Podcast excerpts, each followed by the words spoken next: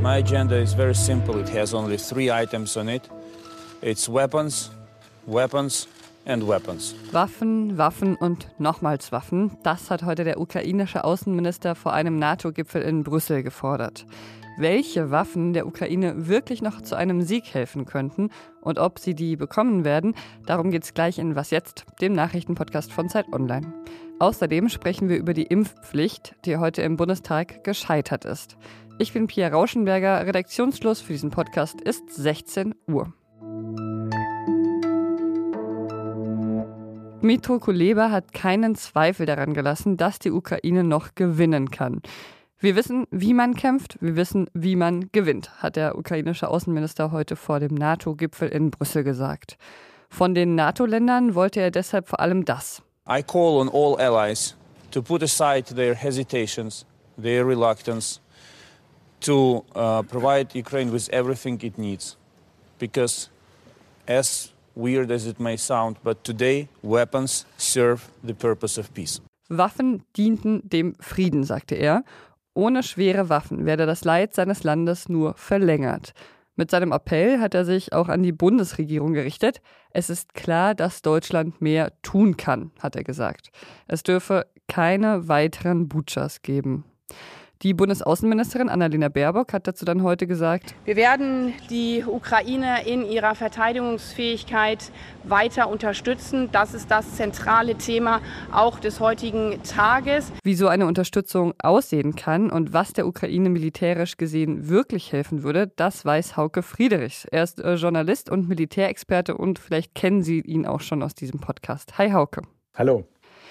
In der ARD-Talkshow Sandra Maischberger hat der ukrainische Botschafter Andrei Melnik gestern Abend gesagt. Äh, die Deutschen wissen sehr wohl, auch die Verteidigungsministerin, was wir im Moment äh, benötigen. Äh, und das heißt eben schwere Waffen. Denn man kann ja nicht Cherson oder, oder Mariupol jetzt befreien von dieser Blockade mit einer Panzerfaust, mit einer Anti-Panzer-Rakete, sondern man braucht dann Panzer, gepanzerte Wagen, Artillerie, Mehrfachraketenwerfer, also alles Mögliche, was geliefert werden kann, um eben Putin zu zeigen, er kann nicht weiter weiter. Er kann diesen Krieg militärisch nicht mehr gewinnen. Also die Ukrainer wollen unter anderem Panzer von Deutschland. Auf die Forderungen nach Panzern gab es bisher von deutscher Seite aber noch keine konkrete Antwort. Was denkst du denn? Sind Panzer wirklich das, was die Ukraine jetzt am dringendsten braucht?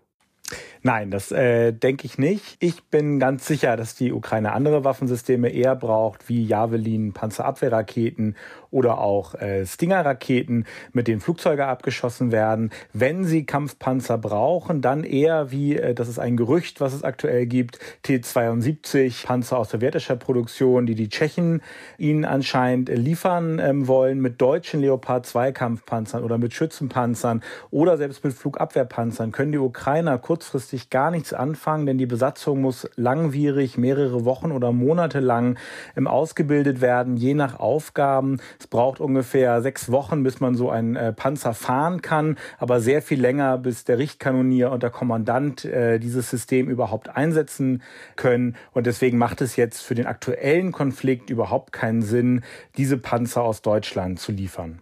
Okay, welche Waffen wären denn sinnvoll?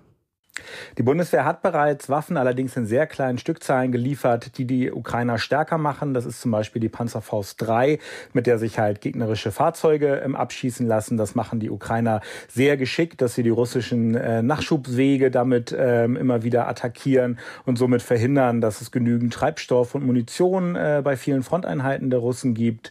Ähm, und die Stinger-Rakete, die sie auch aus anderen Ländern erhalten haben, kam auch aus Deutschland. Damit sind Hubschrauber und auch niedrig fliegende Flugzeuge Flugzeuge bereits ähm, abgeschossen worden. Das hilft tatsächlich bei der Verteidigung. Die Ukrainer wollen nun zu Gegenoffensiven übergehen und haben schwereres Gerät gefordert. Da hilft ihnen aber vor allen Dingen die Kampfdrohne, die aus der Türkei bereits geliefert wird. Sinn macht, ihnen Systeme ähm, zur Verfügung zu stellen, die sie bereits kennen. Die Ukrainer sagen ja, wenn wir die richtigen Waffen bekommen, dann können wir diesen Krieg noch gewinnen. Meinst du, das stimmt? Ja, das äh, denke ich auf jeden Fall. Ähm, wobei man sagen muss, die Ukraine gewinnt diesen Konflikt ja, wenn ähm, Russland nicht gewinnt. Also keiner erwartet ja, dass die Ukrainer bis Moskau marschieren und dort Putin absetzen, sondern ganz im Gegenteil, wenn sie schaffen, den Zustand äh, von 2014 wiederherzustellen, dass zwar die Krim weiterhin von Russland besetzt ist und äh, Luhansk und Donetsk, äh, dann wäre das ein riesiger Erfolg, wenn es der Ukraine sogar gelingt, den Donbass zurückzuerobern. Dann wäre sie wirklich ähm, eindeutig der Gewinner dieses Konfliktes. Ähm, ich gehe jetzt eher davon aus, dass es den Ukrainern gelingen wird, die russischen äh, Landstreitkräfte so unter Druck zu setzen, dass sie sich weiter zurückziehen müssen und dann ein Waffenstillstand verhandelt wird, dass der Konflikt dann friedlich ausgetragen wird und nicht mehr äh, mit Waffen. Danke dir, Hauke. Sehr gerne. Eigentlich sollten heute neue Sanktionen gegen Russland beschlossen werden. Daraus ist aber bis zum Redaktionsschluss nichts geworden, denn es gab Streit. Streit unter den EU-Staaten. Diplomaten erzählen Folgendes. Polen wollte wohl nicht akzeptieren, dass die Übergangsfrist für den Importstopp für russische Kohle um einen Monat verlängert wird.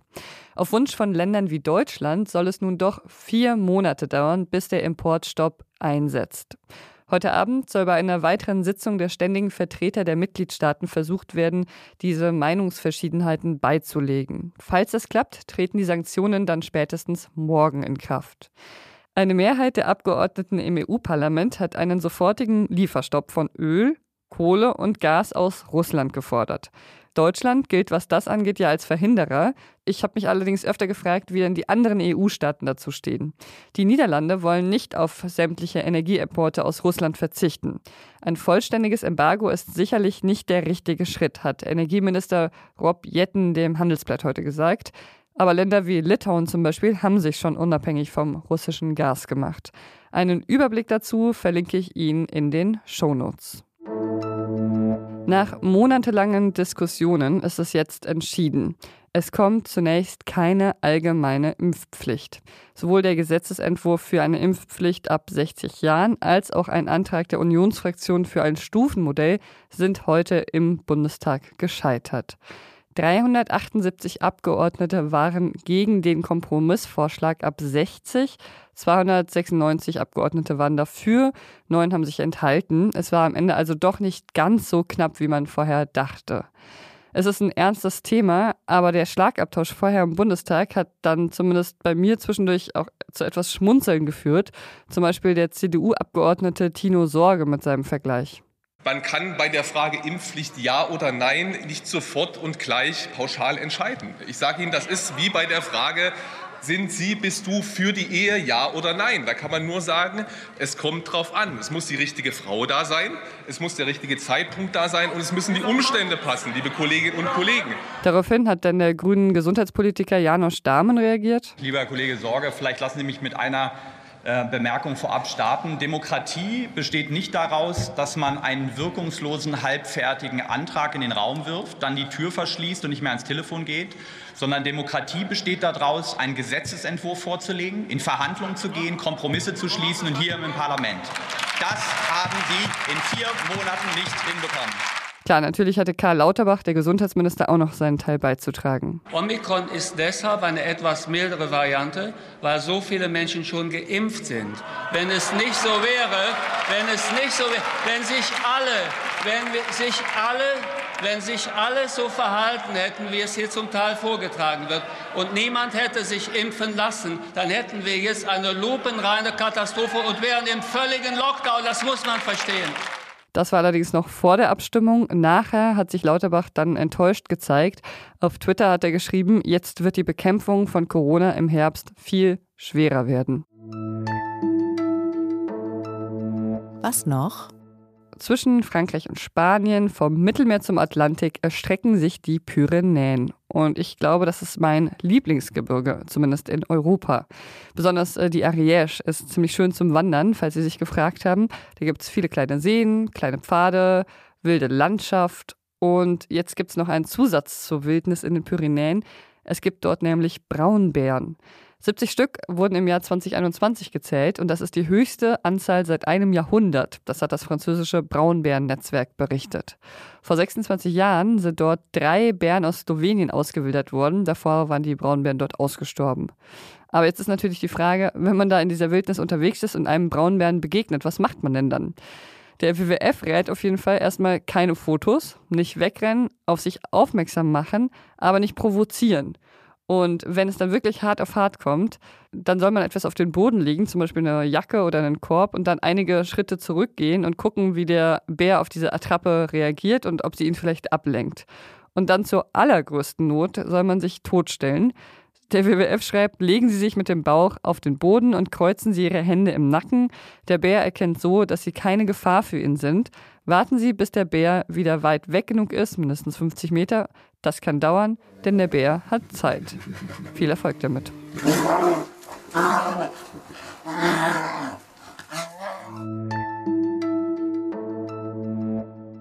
Und das war's mit Was jetzt für heute. Morgen hören Sie hier an dieser Stelle meine Kollegin Simone Gaul. Dann geht es unter anderem um die vierte Impfung und um Lippenstift. Wenn Sie was Gutes tun wollen, dann stimmen Sie doch für uns ab beim Deutschen Podcastpreis. Und dann können Sie uns gerne davon schreiben, wie es schon einige andere gemacht haben. Was jetzt Zeitpunkt.de ist die E-Mail-Adresse dafür. Wir freuen uns drüber. Ich bin Pia Rauschenberger. Machen Sie es gut.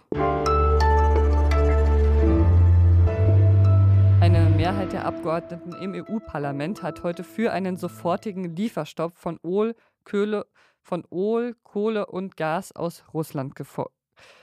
Eine Mehrheit, eine Mehrheit der Abgeordneten im EU-Parlament hat einen sofortigen Lieferstopp von Öl, Kohle. Eine Mehrheit der Abgeordneten im EU-Parlament hat einen sofortigen Lieferstopp von Öl,